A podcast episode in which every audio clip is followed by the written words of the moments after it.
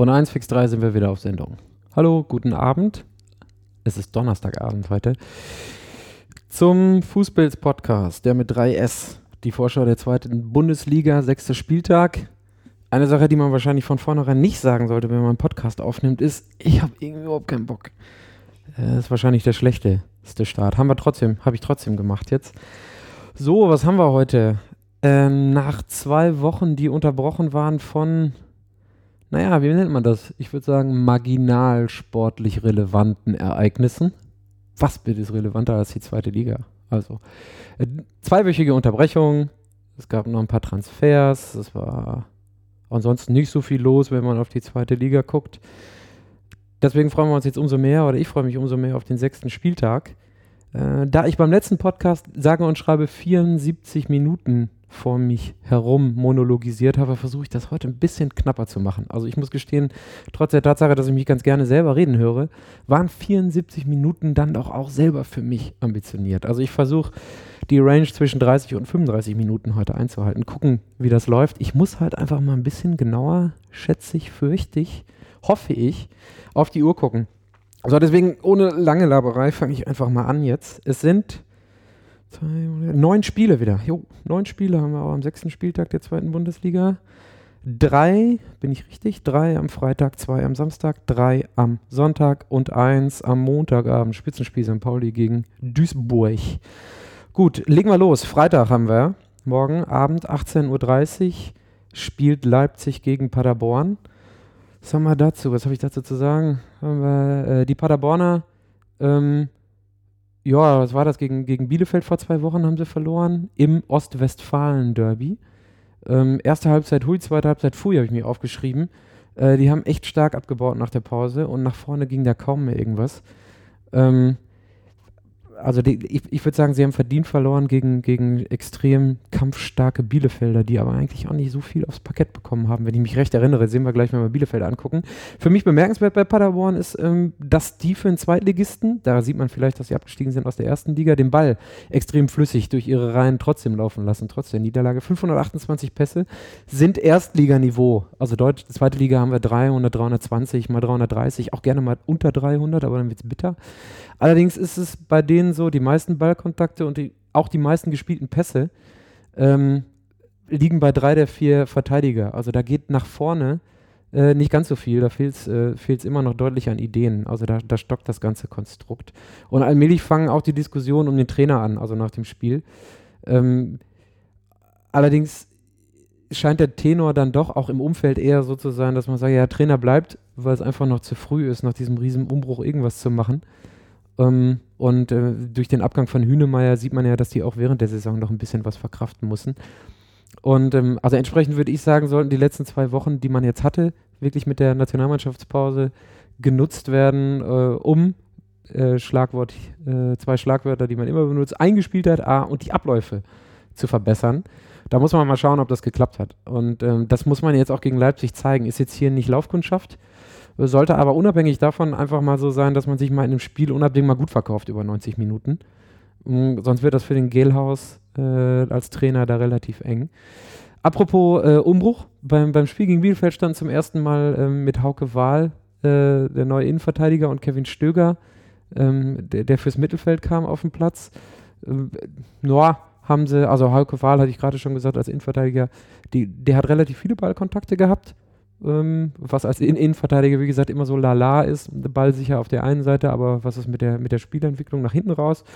Boah, und der Stöger integrierte sich auch ganz gut, ähm, hat das 1-1 mit eingeleitet mit einem relativ langen Pass auf die linke Außenbahn. Ähm, eine Frage, die sich bei Paderborn stellt, ist, ob äh, Marvin Baccalords immer noch verletzt ist. Ich muss gestehen, habe ich gar nicht nachgeguckt. Äh, wäre vielleicht, hätte man eine Info zu haben können. Das wäre schon ein ziemlich derber Verlust, denn Baccalords ist der, ähm, alle drei Buchstaben möglichst groß geschrieben, der bestimmende Spieler im Mittelfeld von Paderborn bisher. Der hat mit Abstand die meisten Zweikämpfe, der spielt die meisten Pässe. Mit einer Genauigkeit von knapp 79 Prozent ist er auch der, der, was das angeht, beste Spieler. Und er hat die zweitmeisten Ballkontakte. Ähm, das würde ich sagen, nennt man amtlichen Mittelfeldmotor. Und wenn der ausfällt, ähm, dann könnte, ähm, könnte es eng werden. Wobei der von Dortmund verpflichtete Oliver Kirch, der könnte da dann zum ersten Mal zum, zum Einsatz kommen. Gucken, ob Baccalords spielt, ansonsten Kirch da eine, eine Alternative. So, wie sieht es bei Leipzig aus? Ähm, gegen, gegen Union Berlin 1-1 gespielt. Da gab es für mich, wenn ich das betrachte, Vergleichbares wie gegen St. Pauli. Also technisch deutlich stärker als der Gegner. Bisweilen sogar echt extrem spielstark und kombinationsstark, aber beim letzten Pass ähm, oder beim letzten Einfall, den sie nach vorne haben müssen, einfach nicht konsequent genug oder einfach zu hektisch. Also da, da ist dann vieles immer noch nach hinten raus Stückwerk und somit ineffektiv. Leipzig fehlt meiner Meinung nach, wobei man da auch eigentlich reinschieben kann, wahrscheinlich noch, äh, vor allem momentan der letzte Punch. Also Beispielsweise haben sie gegen Berlin in den letzten 10 bis 15 Minuten ein unglaublich größeres Übergewicht rausgespielt, das sie dann aber leider doch nicht in, in Chancen, effektiv in Chancen und vor allen Dingen nicht in Tore ummünzen können. Ähm, das bleibt bisher bezeichnend für das Spiel. Auch gegen, gegen St. Pauli, wenn ich mich daran erinnere, haben die echt ein Übergewicht bis nach Meppen gehabt, konnten aber da leider nichts rausholen. Entsprechend habe ich mir aufgeschrieben, muss bei Leipzig irgendwann mal der Offensivknoten platzen, weil sonst wird das, wird das da auch ein ähm, bisschen eng jetzt. Also der Rangnick war ja schon relativ unzufrieden nach dem 1 zu 1. Ähm, geht darum, jetzt die Individualisten, Individualisten dann doch vielleicht mal zu einer Mannschaft zu formen. Ähm, weil auf dem Blatt Papier oder auf dem, auf dem Papier ist die Mannschaft halt über jeden Zweifel erhaben. Ne? Also die, da wird es dann, wenn die mal eingespielt sind, wovon ich ganz stark ausgehe, extrem schwierig, auch aufgrund der Einzelkönner. Ähm, ja, was bedeutet das fürs Spiel gegen Paderborn? Ähm, da habe ich, oh, also ich glaube, dass so jemand wie der, wie der ähm, Ralf Rangnick seine Mannschaft dann doch noch mal ein bisschen nach vorne pusht, pusht und da dann auch mal irgendwie ein bisschen äh, den Finger in die Wunde legt und die nach vorne treibt. Der, allerdings hat er das die letzten Spiele auch gesagt. Ich bin da so ein bisschen unentschieden, was Paderborn gegen Leipzig angeht. Ich, also, ich sage jetzt einfach mal, die spielen unentschieden. Weil ich unentschieden bin, spielen die unentschieden. Ich kann dann, kann dann nicht genau sagen. Also Paderborn ist jetzt, wenn ich die erste Halbzeit gegen Bielefeld reinziehe, eine Mannschaft, die da wo da oder wo auch mal der Knoten platzen kann. Und ähm, naja, vielleicht nehmen sie sich beide nichts weg. Unentschieden. Dann wird in Leipzig das Gemaul ein bisschen größer. Bei Paderborn, wenn man sich spielerisch ganz gut verkauft, was der Anspruch ist, macht man da einen Haken hinter und sagt, ja, ist doch gar nicht so schlecht gelaufen. So, zweites Freitagsspiel. Der SV Sandhausen, das Überraschungsteam der zweiten Liga, kommt allmählich im Alltag ein bisschen an. Hm, haben gegen Freiburg verloren, 4-0, recht deutlich für mich kein Weltuntergang. Wie gesagt, ich habe letztes Mal schon gesagt, die in Sandhausen können das echt ganz gut einordnen und ich glaube, da ist alles, nur keine Hektik, selbst wenn die jetzt drei Spiele in Folge verlieren. Ich glaube nicht, dass da irgendeiner auch nur annähernd aus der Ruhe gerät. Ähm, in Freiburg, was, was ich positiv fand, haben sie mit starkem Pressing ähm, und aggressivem Anlaufen angefangen, statt mit dem Betonblock, den sie auch diese Saison hinten ganz gerne mal angerührt haben. Ähm, Allerdings muss man gegen Freiburg sagen, und das trifft, glaube ich, auf äh, 17 Mannschaften zu in der zweiten Liga. Nein, nicht 17, aber vielleicht 15 Mannschaften oder 16 Mannschaften.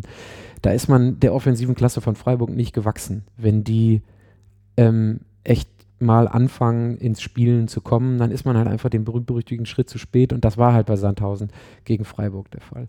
Was für mich bei mir für mich äh, zu einem positiven Stirnrunzel geführt hat, ist, dass Sandhausen entgegen der eigentlichen Spielphilosophie, die sie an den Tag legen, gegen Freiburg extrem hochstehend, ich hatte es gerade schon mal gesagt, starkes Pressing, aggressives Anlaufen, hochstehend gespielt haben ähm, und extrem früh mit Pressing angefangen haben. Das ist eine schöne Variante, die den einen oder anderen Gegner vor, vor Probleme stellen könnte. Vor allen Dingen, weil ich muss gestehen, ich es von Sandhausen so überhaupt nicht erwartet hätte. Aber die, wie gerade gesagt, die Freiburg, Freiburger Klasse macht da halt einfach einen Strich durch die Rechnung. Die sind halt trotzdem über den halben Meter schneller oder die paar Zentimeter näher am Ball und können die solche Sachen dann auch spielerisch lösen. Plus vorne Petersen über jeden Zweifel erhaben gerade. Der macht die Dinge halt auch rein. Da gibt es halt nichts mehr viel, viel, zu, ähm, viel zu deuteln. Ähm, bei Sandhausen noch relativ wichtig, ob äh, Buhadus wieder dabei ist der ist im Sturm nämlich nach wie vor immer noch ähm, das durchschlagskräftigste Argument, was Sandhausen da zurzeit hat. Drei Tore und zwei Vorlagen, muss ich gestehen, weiß ich nicht genau, ob der wiederkommt, äh, ob der wieder dabei ist. Wäre für Sandhausen schwer, schwer zu verkraften. Dann kommen wir zum VfL, eine Mannschaft, die ich jetzt bisher jede, in jedem Spiel habe sehen dürfen. Einmal live, dreimal, viermal am Fernsehen. Dazu habe ich mir auch gar keine Notizen gemacht, muss ich gestehen. Ähm, gegen 1860 haben sie 1-0 gewonnen aufgrund einer herausragenden Einzelleistung von Simon Torrodde. Wortwitz. Ähm, was mich gegen 1860 beeindruckt hat, die können auch Kampf. Das war die ersten Spiele nicht so. Also sie haben extrem schnell gespielt, sie haben es extrem versucht auf einem, auf einem hohen technischen Niveau zu lösen. Aber am Ende des Tages haben sie den Kampf, den 1860, den, den, äh, den Mann da von Verbeek aufgebrummt hat, extrem gut angenommen. Ähm, und äh, da, das stimmt mich positiv, dass das vielleicht doch noch mal ein bisschen nachhaltiger sein kann, statt der ersten fünf, acht neun Saisonspiele, dass man die Punkte holt und die Mannschaften auch wirklich ein bisschen an die Wand spielt und kontrollieren kann. Ansonsten sind die Stichworte, die letzten Wochen gefallen sind, sind für den momentanen Erfolg verantwortlich. Die Defensive, Punkt. Da ist immer wieder die, äh, die Dreierachse, sage ich jetzt mal, Hochland, Losilla und Bastians über jeden Zweifel erhaben. Äh, und die Neuzugänge schlagen halt einfach auch ein. Ne? Nicht zuletzt zu erwähnen Haberer. Und man hat in der Breite des Kaders auch mal Leute, die man bringen kann. Ähm, eine Sache, die mir noch persönlich sehr wichtig ist, weil ich den VfL jetzt kenne seit 25 Jahren, dass so jemand wie der Hochstädter während dieser Länderspielpause dazu aufruft, Leute, lasst die Kirche im Dorf. Im, beim, im, im, im Umfeld von Bochum, vom VfL, fängt es nämlich jetzt schon wieder an, Leute aufsteigen. Wir sind die Unabsteigbaren, die grauen Mäuse, die sind nicht mehr grau. Gucken wir, mal, was das nächste Mal UEFA Cup haben. Also der ein oder andere in meinem sozialen, direkten Bochumer Umfeld fängt da schon wieder an zu träumen. Piano, Leute, Piano. Da muss man einfach die Kirche im Dorf lassen, wie gesagt. Ähm, Prognose zum Spiel. Ich glaube, der VfL wird es sehr, sehr, schwer, sehr, sehr schwer haben. Ähm, sehr, sehr schwer. Ähm, weil es sein kann, ähm, dass man den, gegen Sandhausen den Kampf noch mehr annehmen muss gegen, als gegen 1860. Ähm, und dass es wieder vielleicht auf eine Einzelleistung hinausläuft, weil Sandhausen hinten extrem diszipliniert steht und nach vorne Nadelstiche setzen kann. Um die Abwehr mache ich mir eigentlich nicht so viele Sorgen, aber vorne dann gegen so ein Bollwerk zu treffen, ja, kann auch schwierig werden gegen Sandhausen. Entsprechend bin ich persönlich aus VfL-Sicht mit einem Unentschieden da zufrieden und würde sagen, das kann man mitnehmen. Ich weiß nicht, wie das der, der, der ähm, gängige VfL-Fan jetzt unterschreibt, aber für mich würde das ausreichen. Komplett. So, guck mal hier mal auf die Uhr. Ich, ich ziehe schon wieder extrem in die Länge. Das heißt, entweder ich spreche schneller, was es nicht einfacher macht zuzuhören, oder ich konzentriere mich mal ein bisschen mehr aufs Wesentliche. So, dann haben wir die dritte Freitagspartie. Lautern gegen Freiburg. Lautern hat 1 zu 3 gegen Heidenheim verloren, wie ich finde, hochverdient. Habe ich auch so getippt. Einer der wenigen Tipps der letzten Podcast-Ausgabe, die ich richtig hatte. Freiburg haben wir gerade gesagt 4-0 gegen Sandhausen. Oh, für mich ist es im in der Prognose so, ich bin gespannt, wie Runjaic sein Team aufstellt gegen Lautern. Weil was mich ein bisschen überrascht hat, auch positiv, da muss ich ein bisschen schmunzeln, ist, dass die Lauterer doch mit extrem vielen langen, auch Diagonalbällen agiert haben. Das ist nicht so das Spiel, was ich, wenn ich ähm, zum Anfang der Saison zurückdenke, mir für Lautern ausgemalt habe und was da propagiert wurde. Weil man ja im Mittelfeld eigentlich auch Leute hat, die dafür sorgen können, dass man so ein Ding spielerisch ähm, mal einfach löst, so ein Ding. Also so ein Spiel einfach ähm, auf, auf, spielerischer Ebene bestimmt und dadurch dann zu Toren kommt. Hat nicht so gut geklappt, außer beim Spiel gegen Duisburg. Ähm, und deswegen gegen Heidenheim mit langen Bällen hat einigermaßen gut funktioniert, ist aber so das, was gang und gäbe ist gerade in der, in der zweiten Bundesliga. Da muss man mal gucken, ob er daran unter Umständen festhält. Äh, und, und um da die Kontrolle zu bekommen und dann endlich mal Zählbares auf die Seite zu holen. Ähm, das, das ist für mich eine ziemlich, ziemlich interessante Aussage, äh, äh, ziemlich interessante Sache, auf die man, wie man achten kann, wenn man Freitag guckt. Ähm, eine klare Ansage von Rujajic gab es bezogen auf das Spiel allerdings auch. Wir werden nicht nur spielerisch dagegen halten, sagt er, sondern Freiburg auch bekämpfen müssen. So, und das ist das, ähm, was gegen Freiburg meiner Meinung nach essentiell wichtig ist. Man muss, das habe ich so ein bisschen mitgenommen aus dem Spiel gegen Bochum, was sie gehabt haben, man muss den Freiburgern auf den Schlappen treten. Nah am Mann, gerne das eine oder andere Foul ziehen, bisschen nicklig spielen, bisschen pissig, bisschen fickerig, sodass die unter Umständen den Faden verlieren und irgendwann keinen Bock mehr haben. Hat der, hat der VfL super gemacht, als sie in, in Freiburg gewonnen haben. Da war die Linie irgendwann komplett weg. Dann sieht man auch, dass die Mannschaft unruhig wird. Da gab es die gelben Karten, nach hinten raus die gelb-rote und der VfL gewinnt. Punkt. So. Und das wäre, das wäre eine Sache, die, wenn die Lauterer Fans da mitmachen, Kaiserslautern durchaus für sich nutzen kann Äh, da bin ich mal gespannt. Äh, muss dann aber halt auch einfach das Commitment der Mannschaft auf dem Rasen kommen. Wenn Freiburg allerdings schnell ins Spiel kommt und den Ball laufen lassen kann, die lauter hinterherlaufen, also eben nicht diese Griffigkeit haben, dann glaube ich, wird es extrem schwierig, weil die, die Mannschaft aus Kaiserslautern ist jetzt nicht die mental gefestigste.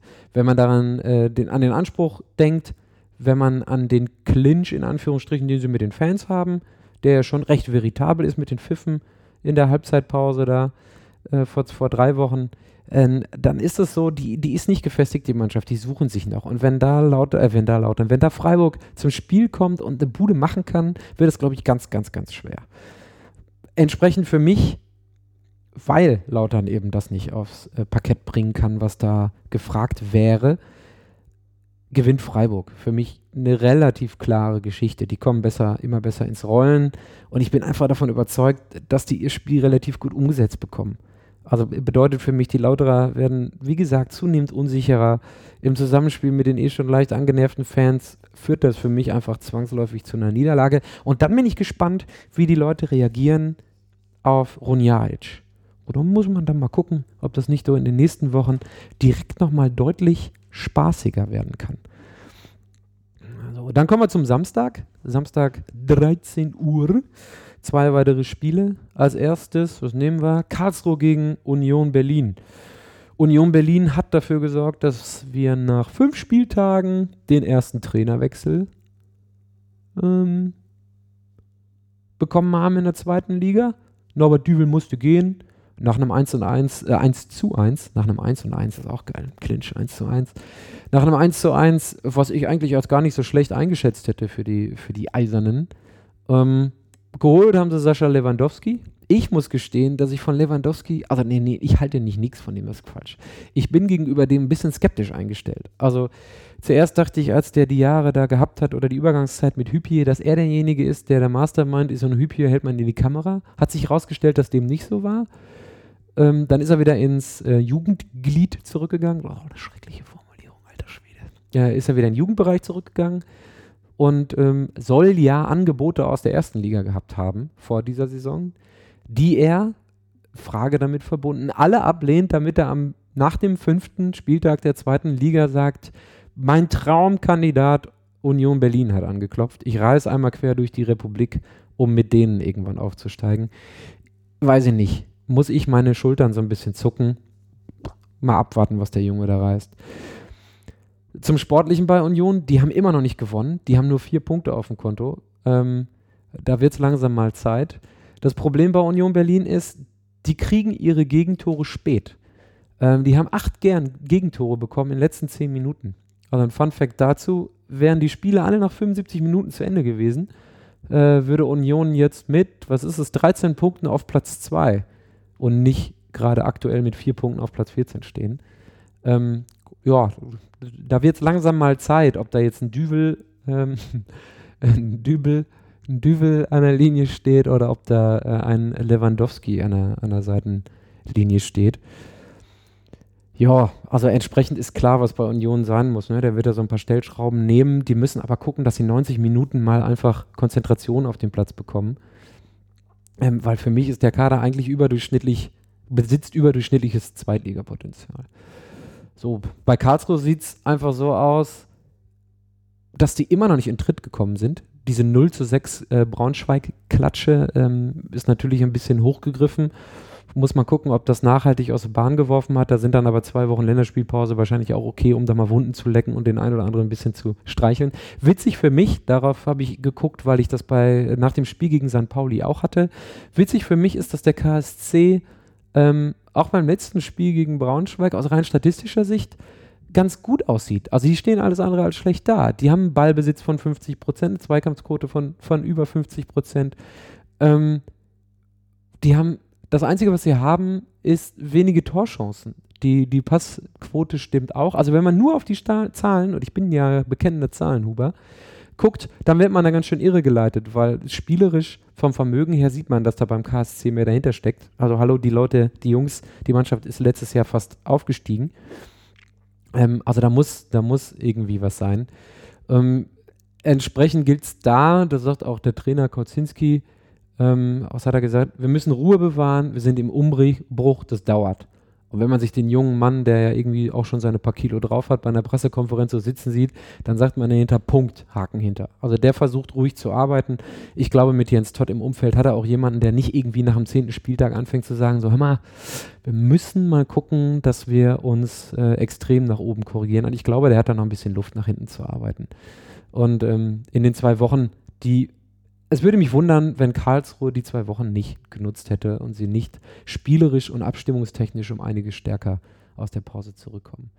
Ähm, ganz generell für das Spiel Union gegen Karlsruhe ist es so, würden die beiden Mannschaften aus meiner Sicht da stehen, wo sie sich selber potenziell sehen, wäre das sicher ein sehenswerter Zweitligakick. Also irgendwas, was ich Sonntagmittag, ist es Sonntag? Samstagmittag anmachen würde, weil auf dem Papier die Mannschaften extrem hohes spielerische Qualität aufbieten könnten ja, und auch der Anspruch eigentlich irgendwie zwischen 1 und 6 geht. Die Prognose, ich setze weiterhin auf den KSC und denke, dass sie gegen äh, Union deutlich besser aussehen werden als zuletzt. Ähm, also wichtig ist, wie gesagt, jetzt allerdings, dass man aktiv was dagegen tut.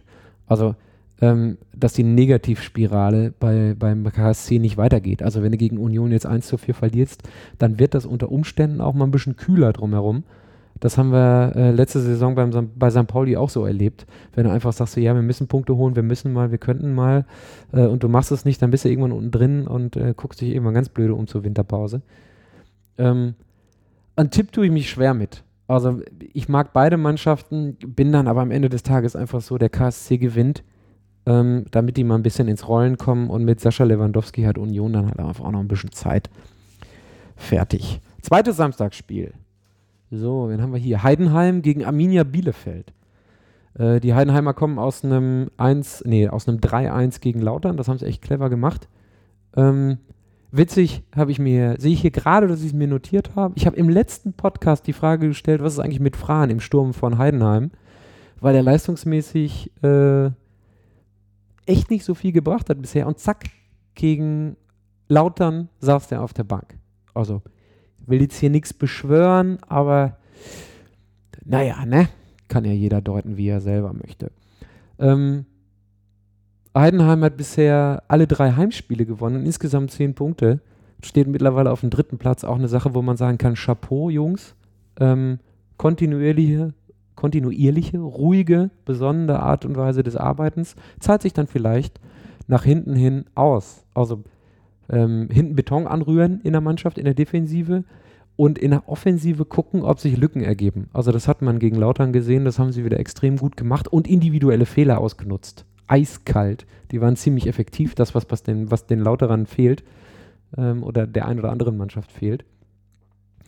Und ähm, was die Heidenheimer extrem stark macht, ist eine Präsenz bei den Zweikämpfen. Also die geben sich nicht der Illusion hin zu sagen, Leute, wir müssen jetzt hier mal spielerisch irgendwen an die Wand pölen, sondern die stellen einfach einen Körper rein. So.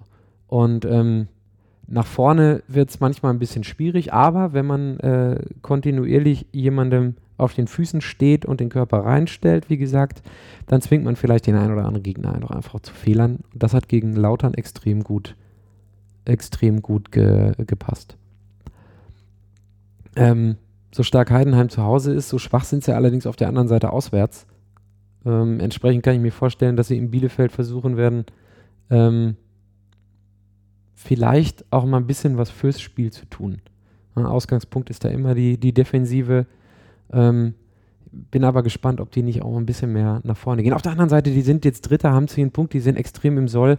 Warum sollten die nicht gucken, dass sie zufrieden sind mit einem Punkt nach hinten raus? So, Bielefeld.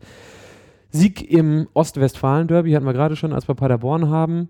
Ähm, Aussage vom Trainer Meier, wir sind nach fünf Spieltagen mit sechs Punkten voll im Soll. Quote zu Ende.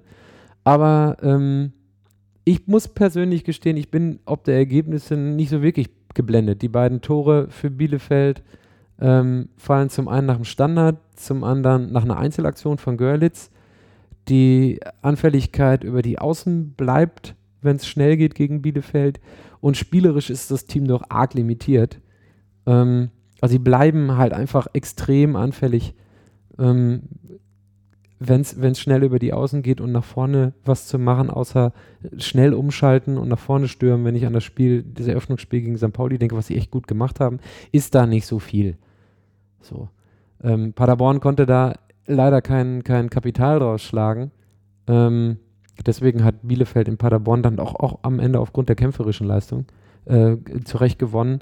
Aber es ist doch arg limitiert, das Spiel. Ähm, dann kommen wir, weil ich das gerade sagte, mit den Zweikämpfen zum absoluten Pluspunkt von Bielefeld.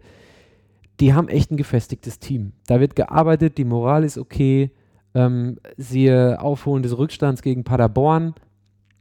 Ähm, und zum anderen sind die, sind die ähm, extrem stark in den Zweikämpfen. Also die nehmen viele Zweikämpfe an. Das verbindet sie mit Heidenheim. Da stehen sie im obersten Drittel der Liga, wenn man einfach mal wieder zahlenhubermäßig auf die, die Statistik guckt. Und vor allem sind die, ähm, obwohl sie es spielerisch nicht wirklich immer lösen können, mutig im Spiel nach vorne. Die lassen sich nicht unterkriegen. Gegen Paderborn haben die 22 Chancen gehabt. Das ist echt eine Ansage. Ähm, das ist deutlich über dem, dem Ligaschnitt. Äh, und die stecken selten auf. Also die, die geben halt einfach Gas.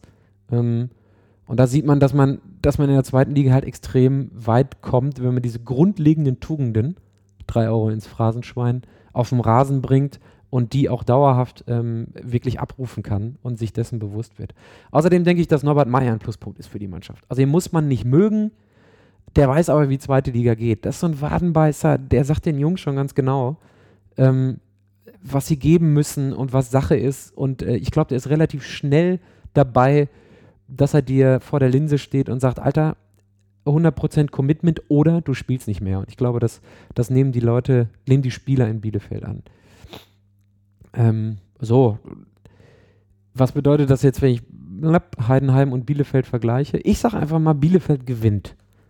So, ja, Bielefeld, Bielefeld gewinnt ehrlich gestanden denke ich, dass Bielefeld die Heidenheim einfach mal nach Strich und Faden niederkämpft. Also das, was ich gerade hatte. Die sind heiß wie Frittenfett. Frag mich nicht warum, aber sie werden heiß wie Frittenfett sein. Einfach mal meine Prognose. Ähm, das wird sicher nicht schön anzusauen, äh, anzusauen, auch schön. Das wird sicher nicht schön anzuschauen zu sein. Aber ich glaube, die brennen einfach lichterloh, wenn die wieder äh, auf ihrem Rasen äh, auflaufen nach dem Ostwestfalen-Derby, werden nach vorne gepeitscht und fighten einfach mal diese Heidenheimer nieder. Ähm, ja, Heidenheim, das wäre dann so eine Parallele, die man hat zu ähm, Lautern. Ich glaube, die haben nur eine Chance, wenn Bielefeld hinten drin wirklich den ein oder anderen Bock reißt äh, und individuelle Fehler begeht. So, dann kommen wir allmählich zum Sonntag. Vier Partien haben wir noch. Wie liege ich in der Zeit? Extrem gut. Kann man in Ruhe ein Schlückchen Wasser nehmen?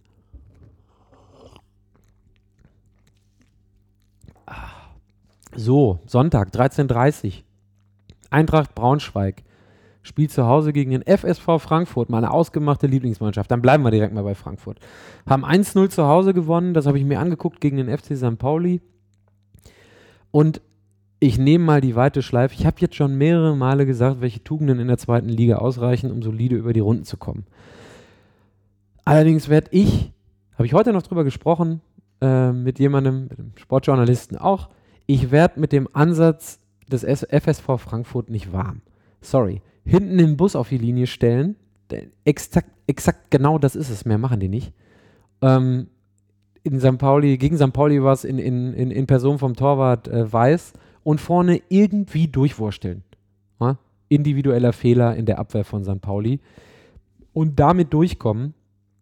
Ähm, das ist für mich echt, echt mau. Vor allen Dingen, wenn das so eben in dem Gegensatz zu dem steht, was meiner Meinung nach so ein Thomas Oral immer verkauft als wir haben das spielerische Material, wir können hier was aufbauen, wir können was machen. Also dann lieber die Understatement-Schiene wie in Heidenheim, wie in Sandhausen, wo man einfach mal nix sagt und einfach mal normal arbeitet, aber sich nicht geben muss, dass da irgendwie was aufzubauen ist in Frankfurt. Sehe ich nicht. Auch mit den Verbindungen, mit den Verbindungen, mit den Verpflichtungen von Pires jetzt nicht. Ähm, gut, Halimi hat versucht, in seinem Rahmen, in dem System irgendwie was zu leisten, aber da, da boah, nee. Also was sie gut machen, ist das Umstellen, Umstellen, das Umschalten schnell über die Außen, wenn sie in Ballbesitz kommen, ähm, um den Ball nach vorne zu treiben und dann vorne zu Chancen zu kommen, wenn das mal passt. Das ähm, überdeckt die spielerischen Qualitäten, finde ich, extrem. Ähm, ich finde auch ein Halimi kommt da überhaupt nicht zur Geltung, aber es ist dem Spielsystem meiner Meinung nach geschuldet. Ähm, ja, und gegen Mannschaften, die defensiv gut stehen, sieht das dann halt mau aus. Also abgesehen davon, dass wir gefühlte 48 Grad im Stadion hatten, als, als wir gegen San, äh, als ähm, Frankfurt gegen St. Pauli gespielt hat und da sowieso nicht so viel Geschwindigkeit war, ist es schon eine extrem zermürbende Sache, dem FSV Frankfurt zuzugucken. Und ich sage das jetzt, weil ich drei Spiele von denen gesehen habe, diese Saison, eins davon live. Ähm, ja, da, da, das muss ich einfach mal loswerden. Also da, ich, ich sehe da nicht so viel. So, ne? Also auf die Statistiken zu gucken, zweitwenigste Zweikämpfe in der Liga, zweitschlechteste Zweikampfbilanz, die mit Abstand wenigsten Chancen, 35 in fünf Spielen. Das macht echt keinen Spaß, habe ich mir so aufgeschrieben. Das macht echt keinen Spaß. Ähm, fühlt sich an wie Korn auf Leder. Ist äh, ein bisschen zäh. Macht nicht so viel Spaß. Allerdings muss man auch positiv sagen bei Frankfurt, ähm, ach so, hatte ich gerade schon, die Geschwindigkeit im Umschaltspiel. Also das ist teils erschreckend schnell. Im Gegensatz zu Mannschaften wie Lautern ähm, haben die aber eben keine technisch versierten Spieler, ähm, dass Tempo gegen Stöße dann dauerhaft ansehnlich zu Ende gespielt werden können. Ne? Das stockt dann halt auch einfach mal nach 20 Minuten oder nach 18, wenn dann verschiedene, gut verschiedene Defensive ist, die den Ball einfach mal abgrätscht oder abnimmt, ohne dass man da irgendwie Gras fressen muss. Naja, genug gehatet. Die haben acht Punkte und die stehen gut da. Fußball ist eben ein ergebnisorientierter Sport. Ja, so sieht's aus wieder mal drei Euro in irgendein Phrasenschwein. Ähm, also es bleibt zu hoffen, dass die Leistungskurve, wenn man aus Frankfurter Sicht guckt, mit besser Halimi und äh, vor allen Dingen diesem Neuzugang Pires, der ja schon wirbeln durfte gegen St. Pauli, äh, dafür zu sorgen, dass Thomas Oral offensiv wirklich mal was an Variabilität und Angriffsspiel ähm, coachen darf, dann äh, stimmt nämlich das, was er hin und wieder zur Presse gesagt, auch mit dem überein, was er da hat. So, auf der anderen Seite Braunschweig naja, die gewinnen 6-0, ne? Die haben sich an einen regelrechten Rausch gespielt, würde ich mal so sagen. Mit einem Anwärter fürs Tor des Monats. Ich glaube, das 4-0 oder 5-0 war dieser Fallrückzieher. Mal gucken. Ähm, bei Braunschweig gucke ich auch nochmal wieder auf die Statistiken. Ähm, da würde ich sagen, dass Braunschweig Potenzial auf jeden Fall deutlich erkennbar ist. Ähm, die Mannschaft hat eine sehr hohe Grundsicherheit, lässt den Ball laufen, spielt viele Pässe, äh, ist sicher im Passspiel, da kommen vor allen Dingen viele Pässe an und hat Zug zum Tor. Also die spielen sich zwar relativ wenige konkrete Chancen raus, sind aber extrem effektiv und konsequent in der Umsetzung. Also äh, Platz 4, was, was das angeht in der Liga. Da sieht man schon, dass da auch Potenzial vorhanden hat, äh, ist. Ähm, eine Personalie, die ich ganz interessant finde, weil er die ersten Spiele auf den Sack gekriegt hat, ist Emil Berggren. Emil Berggren der gut bei einem 6-0, wo sowieso alles gut läuft, zwei Tore macht und eine Vorlage gibt, aber so allmählich besser in das Spielsystem reinkommt. Mal schauen, ob der das dauerhaft abrufen kann. Ist auf jeden Fall einer, der, wenn ich das Braunschweig-Spiel gucke, ähm, weil ich Frankfurt wiedersehen will, ähm, darauf achte, ob der das, wie gesagt, abrufen kann. Ähm, wichtig ist für mich, bei Braunschweig, weil das eines der Teams ist, die vor der Saison gesagt haben, wir wollen Spiele aktiv gestalten, spielerisch mit Übergewicht glänzen, hinten mit einer Dreierkette auflaufen, ähm, ob die die individuellen Fehler, die sie da zum Teil noch drin haben, äh, gut in den Griff bekommen. So. Ähm, auf der anderen Seite scheint die Dreierkette in den letzten Spielen schon deutlich sicherer geworden zu sein. Ähm, also in den letzten, in, insgesamt haben sie in den letzten vier von sechs Spielen keine Tore mehr bekommen. Ähm, also insgesamt haben sie auch vier Tore nur kassiert. Was heißt nur, aber haben vier Tore kassiert und die haben sie in den ersten zwei äh, ähm, Ligaspieltagen bekommen. Also seitdem nichts mehr. Also ähm, scheint zu funktionieren. Ich war da am Anfang skeptisch, aber scheint zu funktionieren. Ähm, zur Prognose. Ähm, gegen Frankfurt, also vieles wird für mich von den Außenspielern im Mittelfeld abhängen. Also schaffen die es, ähm, den Zugriff bei schnellen Gegenstößen ähm, der Frankfurter dauerhaft zu sichern, dann dürfte hinten nichts anbrennen. Ähm, also aus, aus Braunschweiger Sicht. Äh, außerdem kommt es auf Adam Matuschik und Jan Hochscheid im Defensiven oder überhaupt im Mittelfeld an, ähm, die sich einfach durch so ein destruktives Spiel, was Frankfurt da komplett entschleunigend und gegen den Ball im Mittelfeld veranstaltet, nicht dauerhaft entmutigen lassen dürfen. Also gegen St. Pauli hat man gesehen, dass man mit zwei schnellen Pässen recht schnell ähm, zu Unordnung oder Unordnung auslösen kann in der, in der Frankfurter Defensive. St. Pauli hatte am Ende des Tages auch, glaube ich, 20 Torschüsse. Da kommt man relativ schnell durch. Da muss man halt gucken, dass man das Mittelfeld oder dass das aus dem Mittelfeld konzentriert und geduldig rausgespielt wird. Ähm, und dann denke ich, ähm, dass so ein Torwart wie der weiß, da hinten drin nicht immer so ein Paradetag hat wie gegen St. Pauli, weil sonst wären da auch nochmal ein, zwei Tore gefallen und man hätte zumindest einen Punkt mitgenommen. Für Frankfurt gilt es wie immer, die Ruhe zu bewahren. Ne? Hinten gut stehen, wie gesagt, Bus auf die Linie, äh, schneller Ball in die Spitze und gucken, ob man äh, daraus dann was Verwertbares machen kann. Und mal schauen. Am Ende des Tages glaube ich aber, Braunschweig macht das Ding deutlich und klar. Ähm, ich glaube zwar, dass die auch einen Treffer kassieren können, das ist immer möglich bei Braunschweig. Ich bin mir aber ziemlich sicher, dass äh, am Ende des Tages das nicht wirklich gefährlich ist oder gefährlich wird für die Braunschweiger. So, was haben wir noch? Düsseldorf, München. Düsseldorf gegen 1860. 1860 kommt aus einer Partie, wo sie unglücklich, wenn man so will, 1-0 verloren haben gegen Bochum durch eine super Einzelleistung von Terodde. Ähm, hätte ich auch nie gedacht, dass der Ball so reingeht. Und den einzigen Vorwurf, den man der Mannschaft machen kann gegen Bochum, ist, dass sie, dass sie die Chancen nicht macht, die sie hat. Also wenn die das 1-0 machen, dann sieht das ganze Spiel, sieht das Spiel ganz anders aus. Ähm, die sind aber irgendwie noch zu un unkonzentriert vorm Tor. Also Okotie, ich bin kein Okotie-Fan, bin aber auch kein Hater, Hater. Der arbeitet extrem viel, der muss halt leider einfach nur mal eine Bude machen. So. Und ähm, das, das muss man, ja, keine Ahnung, irgendwann verselbstständigt sich sowas, aber de, wenn der mal irgendwie ein, zwei Buden macht und noch zwei Vorlagen, dann kommt er vielleicht auch noch mal ins Rollen und dann treffen die das besser. Ansonsten, ansonsten, ansonsten. Ansonsten sieht die, sieht die Mannschaft mittlerweile deutlich besser aus. Also es funktioniert mehr, die Spielanlage ähm, ist ja eine, die auf Ballbesitz geht äh, und das hat man gegen, gegen den VfL gesehen. Also vor allem das Pressing in den ersten 20 Minuten gegen Bochum hat extrem gut funktioniert. Bochumer sind nicht ins Spiel gekommen. Ähm, Gegenteil ist dann, äh, das ist damit impliziert, es hat leider nur 20 Minuten funktioniert. Dann haben sie aufgesteckt. Ähm, den Rest haben sie dann über Kampf gemacht. Und da sind wir dann wieder bei den Tugenden der zweiten Liga. Wollen wir jetzt nicht wieder drüber auslassen.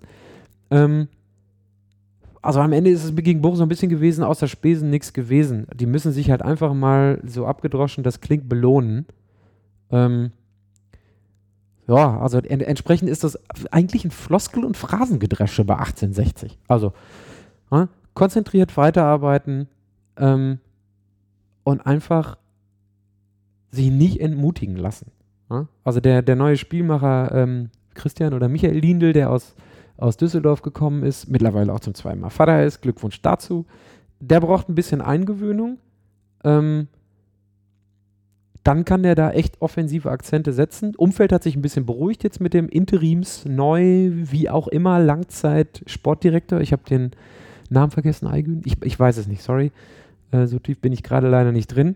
Äh, die Mannschaft zeigt Kampfgeist, hat extrem gute taktische Ansätze, wie das Pressing. Oder muss man einfach mal gucken, dass man sich irgendwie belohnt. Allerdings, wenn man das nicht tut, da spreche ich auch wieder aus Erfahrung des letzten Jahres von St. Pauli, ähm, muss man vorsichtig sein, dass man nicht in diese Tretmühle mit Abstiegskampf reinkommt. Also die, der, was die, die Mannschaft, glaube ich, stärker macht, ist, dass sie es letztes Jahr schon mal hatte und entsprechend damit besser umgehen können muss, denke ich mal. Aber da muss man jetzt halt einfach mal gucken, dass man positiv was rausholt, weil sonst werden die Parolen, die man da hat, auch ganz schnell nur zu Durchhalteparolen, dann ist man wieder unten drin, kommt nicht raus. Ein Fun Fact zu 1860, den ich unbedingt noch loswerden muss. Sorry, Leute, diese Wiesentrikots, ne?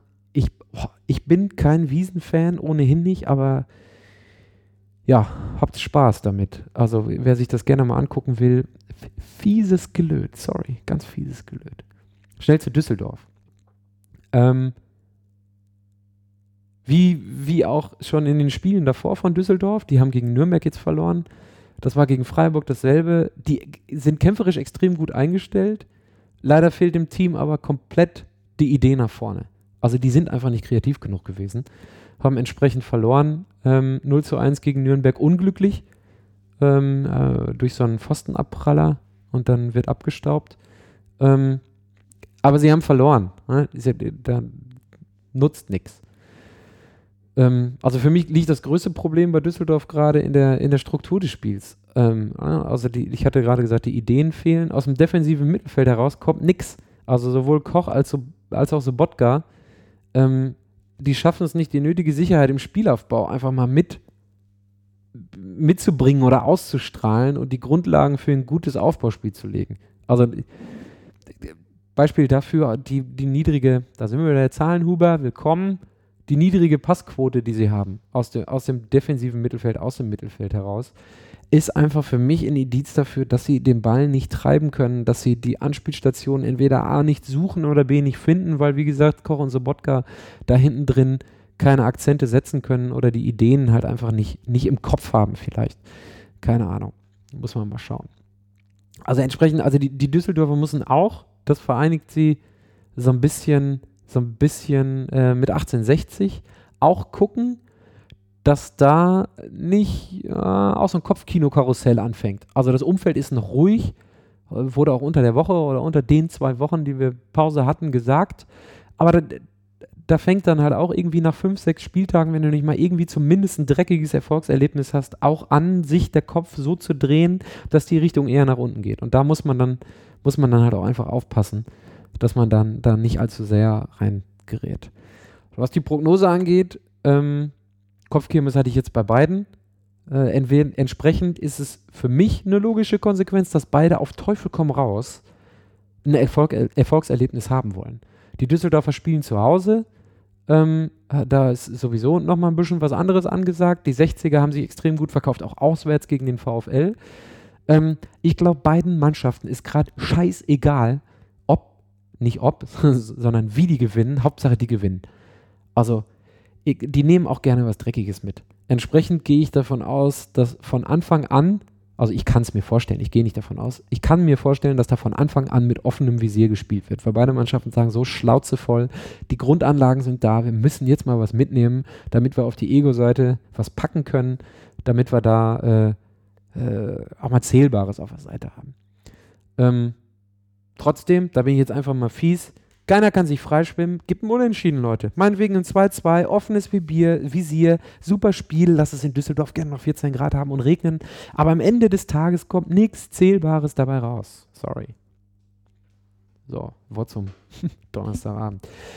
Dann das letzte Sonntagsspiel. Nürnberg gegen Duisburg. Wie sieht's da aus? Ähm, da fange ich mal mit der anderen Seite jetzt an. Da habe ich mir nicht unten drunter eine wunderschöne Summenrechnung aufgestellt. Keine Offensivkraft plus unruhiges Umfeld plus falsches Selbstverständnis gleich Niederlage Nürnberg. Damit ist für mich alles gesagt. Nürnberg ist eine Mannschaft, die diese Saison in allem, was geht, dem 1860er Münchner Komödienstadel der letzten anderthalb bis zwei Jahre nachfiebert. Also, ne? Chaos im Verein, sportlich maue Vorstellungen, einen unglaublich hohen Anspruch, dann diese Manager-Klamotte, dann der Transfer nach, nach Berlin. Ähm, uff, da kommt echt viel zusammen. Für mich irgendwie nicht absehbar, dass Nürnberg da irgendwie rauskommt. Also die, ne, den 1-0-Sieg, den, den man gegen Düsseldorf mitnimmt, für mich auch eher glücklich weil, hatte ich gerade schon gesagt, ein Abprallertor vom Pfosten, ein Abstaubertor, was vorher an den, an den, an den Pfosten geht. Ähm, also ich glaube, dass es für Nürnberg gegen Mannschaften, die auch nur ein Deut oder einen Funken mehr Offensiv, äh, Funken Offensiv, Offensivkreativität aufblitzen lassen, extrem schwierig wird. Und, ähm, und also die, nee, ich sehe da einfach nichts. Also vielleicht bin ich da auch gerade ein bisschen sehr eingeschossen. Macht keinen Spaß, Nürnberg zu gucken. Ich gönne denen auch gerade nichts. Ähm, bei denen ist es halt auch so, die sagen mittlerweile wahrscheinlich, wow, ich will da mal ein Erfolgserlebnis haben, egal wie es aussieht. Gucken. Ähm, bei Fürth ist es so, die kommen aus dem 2 zu 2 gegen Duisburg, haben den Ausgleichstreffer da in der 91. oder 89. gemacht. Ähm, das sah eine Offensive extrem, oder ah, extrem gut ist übertrieben, sah nicht so schlecht aus gegen Duisburg ähm, sind halt die Chancen, die zwar vorhanden sind, die aber immer noch nicht so wirklich viel genutzt werden. Ne? Also, was war da? Äh, zwei Pfostenschüsse und ein Lattenschuss oder so. Insgesamt 18 Torschüsse. Ähm, die kriegen die PS schon, zumindest bis zur Torlinie auf die Straße. Ne? Also, wenn man, wenn man sieht, ich hatte das gerade schon mal, ich glaube, am äh, Beispiel Braunschweig, äh, einfach mal so ein paar Statistiken, die haben im Schnitt 59% Ballbesitz. Die haben Übergewicht bei den Zweikämpfen, äh, auch 58% Ähm, das sind Grundvoraussetzungen, dass man echt ein Spiel auch mal bestimmen kann und entsprechende Chancen, wie gegen Duisburg 18 Stück, rausarbeitet. Ähm, leider wird das Tor zu selten gemacht. Die treffen einfach die Bude nicht. So. Und ähm, ja, auf der anderen Seite haben sie dann äh, dafür allerdings, dafür, dass sie vorne so unregelmäßig treffen, ähm, in der Abwehr Probleme. Also die, ne, durch, durch, durch das offensive Spielsystem mit frühem Pressing, hoher Außenverteidiger muss die Konzentration in der Defensive halt extrem hoch sein. Ähm, und das ist, wenn man es diplomatisch ausdrückt, leider immer noch nicht der Fall nach fünf Spielen. Da fehlt die Eingespieltheit, da fehlt die Enge und da hat man individuellen Fehler drin. Ähm, wenn man sich die Tore anguckt gegen Duisburg, also haarsträubend ist über, übertrieben, aber man sieht über zwei, drei, vier Stationen, dass sich da was aufbaut und dann fällt so ein Tor. Und dann steht man da und sagt so, ja, im Grunde sind wir auch selber schuld, weil da hat es angefangen und wir schleppen es alle mit durch, kriegen das Tor. Ähm, da, da muss man eigentlich also auch noch ein bisschen, ähm, ein bisschen na, nachbessern oder besser werden, einfach kompakter. Mal gucken, wie zwei Wochen äh, Arbeit, die man da hat investieren können während der Länderspielpause ge, ge, ähm, geholfen haben oder auch nicht. Also entsprechend fordert äh, Rutenbeck ist der Trainer ähm, ein bisschen mehr Drecksau-Mentalität. Also ähm, im Spiel gegen Duisburg hat ihm wohl so ein bisschen die Aggressivität und auch die, die Bissigkeit und Pissigkeit gefehlt. Und die fordert er jetzt vor allen Dingen in der Defensive, dass man, dass man halt auch einfach mal was erzwingt, ne? auch wieder Phrasenschwein, aber irgendwas erzwingt und vor allen Dingen gegen eine Mannschaft wie Nürnberg dann auch wirklich mal was mitnimmt. Ja, Prognose brauche ich nicht sagen, das Ergebnis habe ich gerade gesagt, ähm, ne, die fehlende Offensivkraft das, das Umfeld und die, das Selbstverständnis sorgen für mich dafür, dass Nürnberg auch jetzt wieder eine Niederlage mitnimmt. Und äh, zumindest für die nächsten zwei, drei, vier, fünf Spieltage dieses Komödiantenstadel ähm, nochmal noch mal mitnimmt. So. Gucken, äh, Derby ist die Stimmung immer noch mal ein bisschen aufgeheizter. Äh, muss man mal abwarten. Muss man mal abwarten. Also ich wünsche mir auch einen Sieg von Fürth, sorry. So, dann kommen wir zum letzten Spiel. Am Montagabend ist zu Gast der MSV Duisburg gegen den FC St. Pauli. So, da gucke ich nochmal auf die Uhr. Was haben wir jetzt? 45 Minuten, deutlich kürzer, aber immer noch ein bisschen lang. Trotzdem lasse ich mir, jetzt muss ich gestehen, glaube ich, wenn ich mir das hier so auf meinem Zettelchen angucke, ein paar Minuten länger Zeit beim FC St. Pauli. Fangen wir Duisburg an.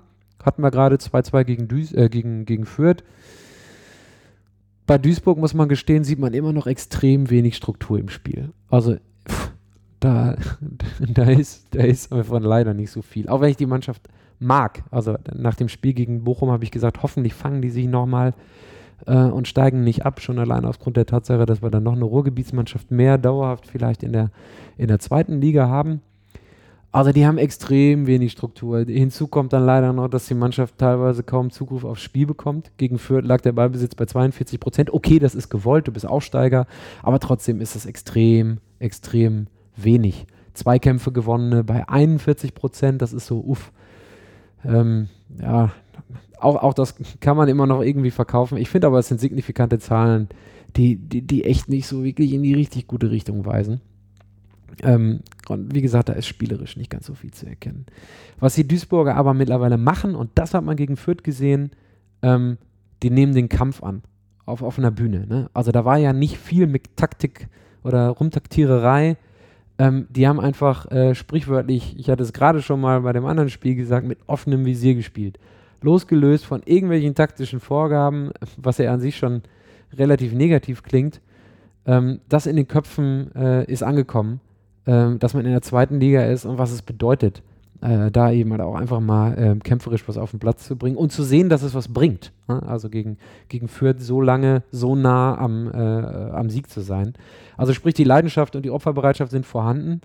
Ähm, und äh, auch, auch wieder Achtung, äh, äh, Redundanz im Vortrag, die Dinge können ja wirklich ausreichen. Das sieht man ja. Ne? Also ich meine, viel großen Unterschied zwischen Duisburg und dem FSV Frankfurt. Zack, Nackenschlag. Ähm, sehe ich da nicht so wirklich. Ähm, ja, also das, das soll es eigentlich zu Duisburg gewesen sein. Nee, doch, nee, ein, eine Sache habe ich noch. Rolf Felscher, der mir schon damals beim zweiten Saisonspiel gegen Bochum aufgefallen ist, der, der macht für mich echt einen soliden Eindruck auf der rechten Verteidigerposition. Weiß nicht, wie die Duisburger das sehen, aber der ist immer ambitioniert, boxt sich dadurch äh, und macht auch die, ich glaube, das Tor zum 1-0 hat er gemacht, hat die Chance im Fallen, macht er dann ähm, obwohl er ja auch zwei, zwei bis drei Meter Platz hat in alle Richtungen. Schön das Tor zum 1-0. Äh, der gefällt mir, der Junge, weil er, weil er halt echt das Commitment zum körperlichen ähm, äh, Opfer dargebenden Spiel äh, signalisiert. So. Dann kommen wir zu St. Pauli. Ähm, da finde ich, hat man gegen den FSV Frankfurt gesehen, wie es laufen kann, wenn sich die Präzision und die Disziplin, die man in der Vorwärtsbewegung äh, gehabt hat, in den ersten vier Spielen nicht ständig wieder neu erarbeitet. Also Stichworte sind hier ähm, Griffigkeit, äh, zweite Bälle, das fehlte, fehlte mir gegen ähm, Frankfurt so ein bisschen wurde für mich nicht richtig äh, hin auf den Platz gebracht und das bedeutet dann halt auch, dass man aufgrund, selbst wenn es ein individueller Fehler ist, am Ende mit null Punkten nach Hause geht. Also Ewald Lien hatte vor dem Spiel schon gesagt, wir müssten, äh, wir mussten in den letzten Spielen immer 120 Prozent geben und das haben wir auch. Wir sind Lichtjahre davon entfernt, auf die Idee zu kommen, dass es ein Spiel wird, in dem wir nicht alles reinwerfen müssen. Das fehlte mir in der ersten Halbzeit so ein bisschen. So, dann wäre es vielleicht auch ein anderes Spiel gewesen, weil man körperlich andere Signale zu zum FSV Frankfurt ähm, und das Spielverhalten gesendet hätte. Ähm, und was mir das erste Mal aufgefallen ist bei St. Pauli, bei dem Spiel, der FC St. Pauli kann aus meiner Sicht momentan nichts mehr zusetzen, wenn nach 60 Minuten merkbar ist, dass das angedachte Spiel, also dass man die Anlage, die Spielanlage, die man bis dahin versucht hat, ähm, stockt oder nicht durchzusetzen ist. Da, da fehlt einfach noch was. So, jetzt haben wir zum Glück mit, oder jetzt hat St. Pauli zum Glück mit Duciak und ähm, Verfahren, äh, jetzt komme ich nicht auf den Nachnamen, ähm, Verfahren, zwei Leute, die im Testspiel gegen Dortmund extrem überzeugt haben und für Geschwindigkeit gesorgt haben und für Variabilität. Lieblingswort, Variabilität. Ähm, das gibt ein bisschen Hoffnung. Gucken, ob einer von denen anfangen kann, von Anfang an äh, beim Spiel am Montagabend. Ähm, so, aber diese, diese Punkte, die ich gerade genannt habe, den ersten und den zweiten, sind für mich Indizien dafür, wie schwer das wirklich ist für eine Mannschaft, wenn sie, wenn sie spielerisch wirklich was abrufen muss und gegen eine Mannschaft wie den FSV Frankfurt, die den Teufel tun wird, jemals zu spielen bisher, ähm, wäre das halt angesagt gewesen, da nochmal konzentrierter reinzugehen. Ähm, ja. Bedeutet das jetzt fürs Montagabendspiel, um mal so ein bisschen in Richtung Ende zu kommen. Dann halte ich es doch mit dem St. Pauli-Ding doch ein bisschen kürzer. So, von der Prognose her, für mich glaube ich, oder ich schätze es so ein, dass es ein ganz unangenehmes Spiel wird gegen Duisburg. Also, wenn man da, das ist das, was ich gerade gesagt habe, nicht direkt von Anfang an dagegen hält, vor allem im defensiven Mittelfeld, da muss der Zugriff her. Enes Alushi äh, und äh, Schatkowski müssen in erster Linie gucken, dass sie den Körper reinstellen und dass sie gegen den Ball arbeiten und gegen den Gegner. Ähm, damit, äh, damit da nichts passiert, ist extrem, ist extrem wichtig. Sonst gibt man so ein Spiel äh, schnell aus der Hand. Also ich denke, Duisburg wird sehr aggressiv und pissig auftreten. Pissig auch ein Wort, was ich jetzt mehrere Male heute war. Das Wort des Podcasts heute pissig. Bin noch nicht so weit zu sagen, Hashtag pissig, das hilft wahrscheinlich noch nicht ganz, aber Wort des Podcasts heute pissig. Ähm, und dann kann es halt auch einfach mal fies zur Sache gehen. Ne? Also ähm, ja, also, haben wir sonst noch, was fällt mir sonst noch ein? Ja, also, falls St. Pauli nicht wie äh, Fürth im letzten Spiel von Anfang an auf einen offenen Schlagabtausch, was ich hoffentlich, was ich nicht hoffen will, aus ist, ähm, wird es mit der vorhandenen Spielanlage für die Duisburger eigentlich allerdings auch schwer, irgendwie was zu machen. Also Chance sehe ich im äh, angesprochenen kom aggressiven Commitment, was die Duisburger haben im Mittelfeld immer schön auf den, äh, auf den Schlappen geben, auf den sprichwörtlichen. Und vorne vielleicht mal eine Einzelleistung oder äh, aus einem gewuselnden Tor schießen oder aus einem, Gott bewahre es, ähm, individuellen Fehler, von dem St. Pauli bisher auch relativ gut ähm, verschont geblieben ist. Na, da kann auch schnell mal was anderes laufen. Ähm, also falls St. Pauli offensiv Druck aufbauen kann, äh, ist für mich nur ein, ein, Tor nur eine Frage der Zeit. Also ähm, entsprechend hoffe ich, dass das Ganze positiv abläuft. Enthalte mich, muss ich gestehen, an dieser Stelle aber eines Tipps. Für, zumindest für dieses Spiel. So, das soll mir gestattet sein. So, da habe ich doch wieder über 50 Minuten gebraucht. Vielleicht schaffe ich diesmal mir das ganze Ding nochmal von vorne bis hinten anzurufen, äh, anzurufen, anzuhören. Habt Erbarmen, Leute, wer es bis jetzt geschafft hat. Den Aufruf hätte ich wahrscheinlich am Anfang machen sollen. Mache ich beim nächsten Podcast. Habt Erbarmen mit mir. Ich bin am Üben. Gebt mir Feedback. Bei Soundcloud gibt es eine wunderschöne Kommentarfunktion. Auf der fußbilds.posthaven.com kann man auch Kommentare hinterlassen. Soweit ich weiß, kann man das bei iTunes auch tun. Und äh, habt ein wenig Nachsehen. Die nächsten, ich höre mich an wie ein Trainer wir müssen, ich muss gucken, dass ich die Kompaktheit in meinem Podcast einbaue. Ich muss gucken, dass es spielerisch besser klappt. Und dann in den nächsten fünf bis zehn Spieltagen hoffe ich, dass ich die nötigen Punkte auf meiner Seite habe. So. Also mehr Motivation kann ich mir selber nicht mitgehen, mitgeben. Ähm, ich hoffe, ihr habt bis jetzt zum Ende zugehört. Ähm, wenn nicht, dann schade. Versuche ich das nächste Mal nochmal und bin dann besser, genauso motiviert. Ja, das war's eigentlich. Ich wünsche euch einen angenehmen sechsten Spieltag der zweiten Bundesliga und sage auf Wiederhören. Bis dann. Tschüss.